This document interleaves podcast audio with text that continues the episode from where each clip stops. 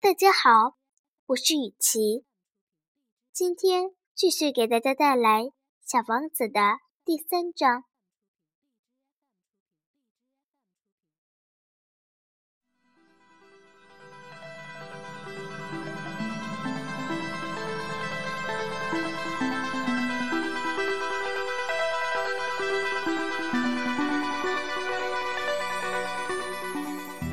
我费了好长时间，才弄明白他是从哪里来的。小王子向我提出了很多问题，可是对我提出的问题，他好像根本没有听见似的。他无意中吐露的一些话，渐渐使我搞清了他的来历。例如，当他第一次瞅见我的飞机时，我就不画出我的飞机了，因为这种图画对我来说太复杂。他问我道：“这是个啥玩意儿？”“这不是玩意儿，它能飞，这是飞机，是我的飞机。”我告诉他我能飞的时候，那种骄傲之情就像我长了翅膀似的。于是。他吃惊地说道：“怎么，你是从天上掉下来的？”“是的。”我谦虚的答道。“啊，这真有趣。”这时，一阵银铃般的笑声从小王子嘴里飘出来，这使我很不愉快。我希望他。应该对我的遭遇深表同情与怜悯。然后他又说道：“那么，你也是从天上来的了？你是哪个星球上的？”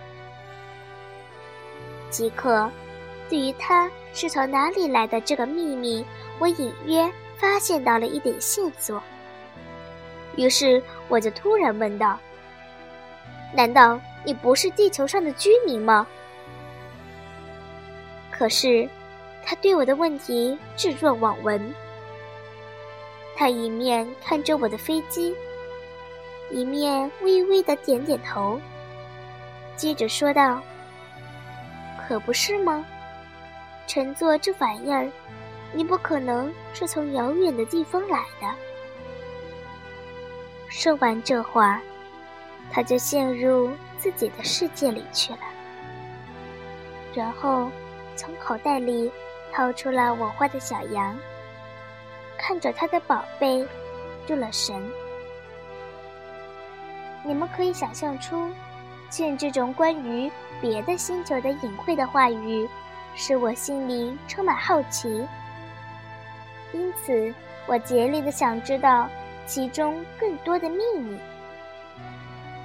你是从哪里来的，我的小家伙？你的家在什么地方？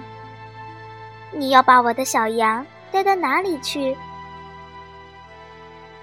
他沉思了一会儿，然后回答我说：“好在有你给我的那只箱子，晚上可以给小羊当房子用。那当然，如果你听话的话。”我再给你画一根绳子，白天可以拴住它，再加上一根铅杆。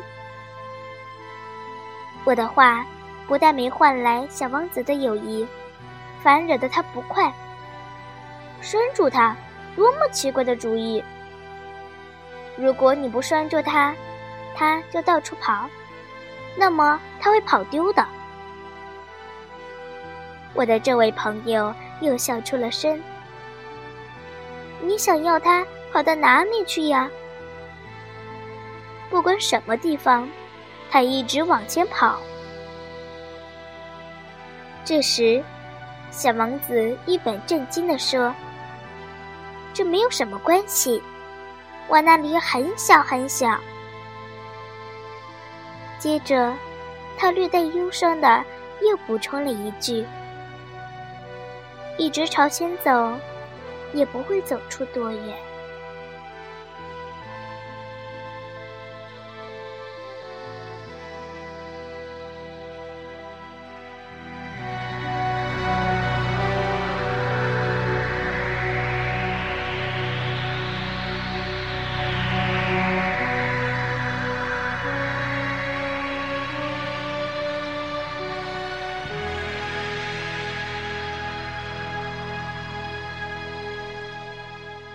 今天的故事就讲到这儿，再见，朋友们。